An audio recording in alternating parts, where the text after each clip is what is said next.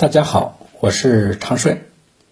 今天与大家聊的话题是邂逅一位滴滴车司机，与妻子到女儿家，晚上返家时叫了一辆滴滴出租车。司机呢四十多岁，很健谈。我们一上车就交谈了起来，他的话匣子也就打开了。他说。你问我是哪里人吗？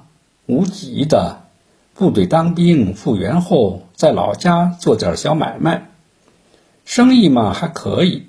后来就做到市里边来了。现在农村的年轻人几乎都走了，只剩下了一些老年人。许多人呢，家里的房子倒塌了都没人管。你问我现在是干什么的？哎，说来话长啊！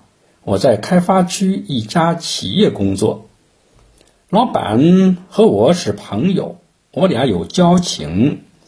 他看我人还不错，就说：“你别做小买卖了，跟着我干吧。”我说：“那你可别让我当官，我不是那料，干点具体事儿就可以了。这不，我给人家管后勤、食堂什么的。”你说工资吗？八九千元呢？你说工资不低了，为什么还出来开出租？哎，老伴儿是农村的，没有收入，孩子上学开销大，挣点钱补给点儿呗。我出来开出租，不愿意让老板知道，是觉着这样不太不太好。所以，老板晚上找我的时候，我会马上关掉约车系统赶过去。你问我生意如何？哎，那就看运气吧。有时候呢，一个晚上能挣二三百元。比如昨天一趟机场就挣了二百来元，但有的时候就不行了，一百元都挣不到。